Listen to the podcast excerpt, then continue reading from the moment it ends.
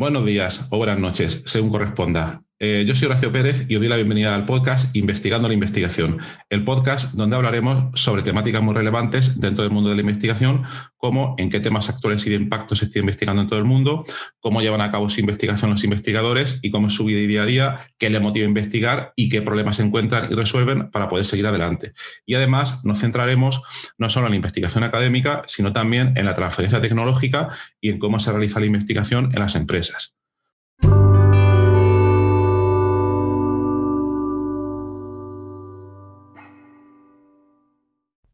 Hoy es 5 de enero de 2022 y hoy es el día de los Reyes Magos, donde normalmente los niños, bueno, los mayores a veces también, van a recibir una serie de regalos y sabemos que a los niños pues les gusta mucho recibir juguetes como regalo. Pero bueno, si no sois niños, si sois mayores, si sois adultos, no os preocupéis porque en el episodio de hoy y a todos que os gusta la informática estructural, os voy a traer un regalo. Ese regalo es eh, un juguete, un juguete entre comillas, es un juguete serio y es una aplicación, es un, es un software que se llama Fold It. Es un software que permite jugar a plegar proteínas. Bien, primero vamos a revisar muy rápidamente qué es este problema, qué, de qué es, de lo que trata este problema de resolver proteínas. Eh, para, lo que, para los que no lo conozcáis, normalmente se acepta que la mayoría de las proteínas, una vez se sintetizan, forman una cadena muy larga de aminoácidos y enseguida se pliegan hasta adoptar una estructura tridimensional que normalmente es única y digo lo de normalmente entre comillas, porque no siempre es así. Y ya otro día dedicaremos un capítulo, un capítulo o varios a esto. Me estoy refiriendo al tema de las proteínas desordenadas. Pero eso, bueno, eso es otro mundo. Entonces a lo que vamos. Se forma una estructura tridimensional única y es vital, es muy importante conocer esa estructura tridimensional porque nos va a permitir entender la función que dichas proteínas van a ejercer a la hora de mostrar su función biológica. Entonces es muy importante poder obtener esa estructura tridimensional. ¿Cómo se puede obtener? Pues hay muchísimas técnicas experimentales que permiten hacerlo. Cristalografía de rayos X, RMN, crioscopía electrónica, muchísimas otras, pero no nos vamos a centrar en esto. El problema surge cuando no siempre es posible, por muy diversas limitaciones, el obtener esa, esa estructura, esa foto. ¿Mm?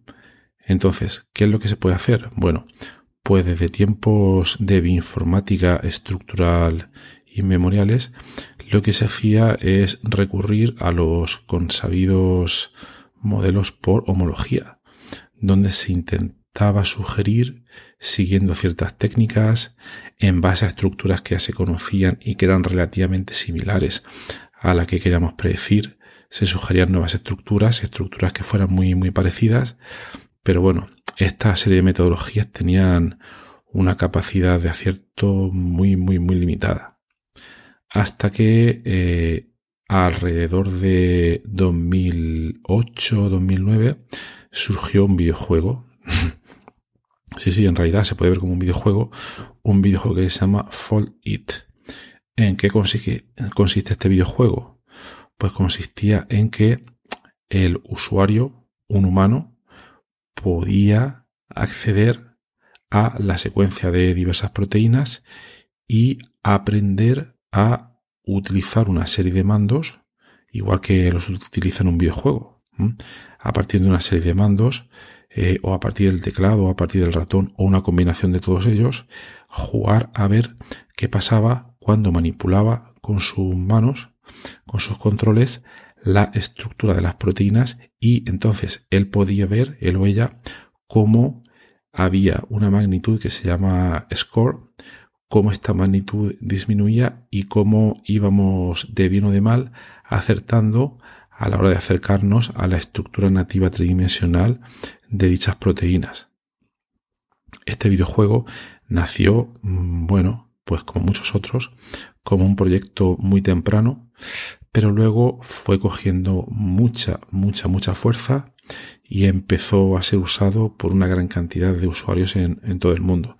Se liberó a través de la web y los usuarios podían acceder, descargarse la herramienta y surgió una cosa súper interesante que era em, el que eh, se proponían una serie de competiciones. Había una proteína, se conocía su estructura, pero no se liberaba, no se liberaba, no se liberaba perdón, al público y los participantes tenían que jugar, proponer diversas estructuras y luego al final se eh, mostraba cuál era la, de todas las que habían enviado los participantes, cuál era la más correcta, la que, la que mejor se acercaba a la real. Y era muy interesante porque además, mirando los foros, hay una, unos foros bastante prácticos a los cuales pueden acceder todos los usuarios. Los usuarios comentaban técnicas para eh, retorcer las cadenas de esa proteína, para ver cuáles eran las mejores estrategias para formar dichas, estructuras. Para los neófitos, os podéis imaginar, eh, es una sobresimplificación, pero este problema eh, se podía ver como jugar al cubo de Rubik. ¿Mm? Ya os aviso que es una sobresimplificación, pero para que os hagáis una idea, hay que controlar una serie de movimientos en un espacio multidimensional.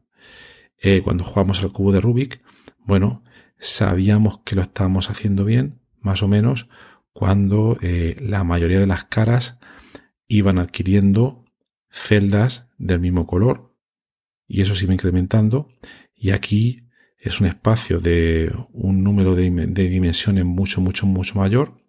Y lo que pasa es que nosotros mediante un score sintético vamos viendo si lo vamos haciendo bien o no. Bueno, pues lo más importante es que eh, muchos usuarios, a raíz de comentar lo que hacían y cómo jugaban y cómo conseguían puntos, desarrollaron una serie de, reglas que permitían acercarse muy rápidamente, muy rápidamente, a veces, no siempre, porque hay proteínas que son más difíciles que otras, a la estructura nativa de ciertas proteínas. Esto en el cubo de Rubik es el equivalente cuando los humanos lo jugaban, allá por los años 80, cuando desarrollaban sus reglas técnicas o estrategias para poder muy rápidamente acercarse al objetivo del juego, que era completar todas las caras del mismo color. Aquí es un problema muchísimo más complejo, muchísimo más complejo, pero eh, muchos usuarios desarrollaron una serie de técnicas y estrategias y luego por consenso se comentaban todas ellas y se priorizaban aquellas estrategias que utilizaban la mayoría de los participantes para poder plegar estas proteínas. Bueno, esto fue impresionante porque supuso un salto entre lo que se hacía antes, estoy hablando 2008-2009, eh, antes digamos que se, um, se hacía un poco por la fuerza bruta de los ordenadores, no existía todavía el Machine Learning, algunos os imaginéis por dónde voy, pero no existía el Machine Learning como existe ahora mismo, con la misma potencia, y todo era un poco por fuerza bruta, métodos estocásticos, algunas veces por dinámica molecular, que algún día lo comentaremos, pero eh, eh, fue la primera vez que una comunidad de investigadores, de jugones de proteínas humanos, pudieron derrotar a, los ordenadores más potentes a la hora de, plegar dichas proteínas. Y salieron unos, unos papers muy, muy interesantes. Os pondré los enlaces en la nota del programa, donde lo que se subrayó fue la importancia del trabajo en grupo online y descentralizado para resolver eh, dichas estructuras. Bueno, pues el, juego ha ido, ha ido mejorando en el paso de los años. Los controles cada vez son más complejos, también son más precisos. Y, bueno, y ha avanzado bastante. A día de hoy se ha visto un poco, un poco derrotado por la potencia de AlphaFold. AlphaFold lo comentaremos en otro episodio, pero básicamente es un sistema, si queréis, de inteligencia artificial que fue desarrollado por Google, por la parte de Google que se llama DeepMind, y que permite predecir estructura de proteínas con una calidad sin precedentes a la hora de compararlo con métodos propios, eh, perdón, con métodos previos que ya se estaban utilizando en la, en la literatura. ¿Mm? Eh, esto si seguís la informática estructural seguro que lo conocéis, pero nada, simplemente comentar que mucho cuidado porque tampoco es que sea el método definitivo y tampoco funciona 100%. Nosotros comentaremos dentro de poco alguna, alguna cosilla en esta dirección. Entonces, bueno, espero que os haya resultado interesante. Os animo a que os descarguéis el videojuego. Mientras vuestros hijos juegan con la Play o con la Xbox, vosotros os podéis echar una partida de Foldit. Y eh, también comentaros que hay una novedad que permite no solo ya jugar a plegamiento de proteínas, sino a interacciones proteína ligando en el proceso del descubrimiento de fármacos.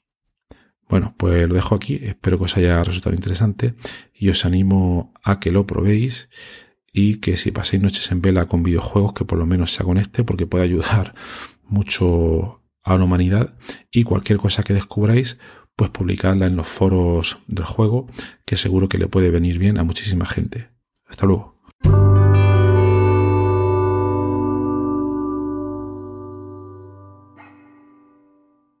Gracias por estar ahí y por escuchar este podcast. Eh, os recuerdo que en la nota del episodio tenéis los detalles sobre muchas de las cosas que hemos hablado hoy y también un formulario donde si quieres puedes opinar sobre el podcast, para bien o para mal, como quieras, estás en todo tu derecho y también sugerir si quieres un próximo entrevistado o tema que está relacionado con la investigación, claro, pues tu opinión me parece muy importante y tanto a mí como a toda la audiencia de este podcast que, va creciendo y que va contando muchas cosas interesantes. También comentar que si te interesa alguna de las técnicas que hemos hoy de manera muy breve en el podcast. Me puedes contactar directamente y te puedo dar más detalles.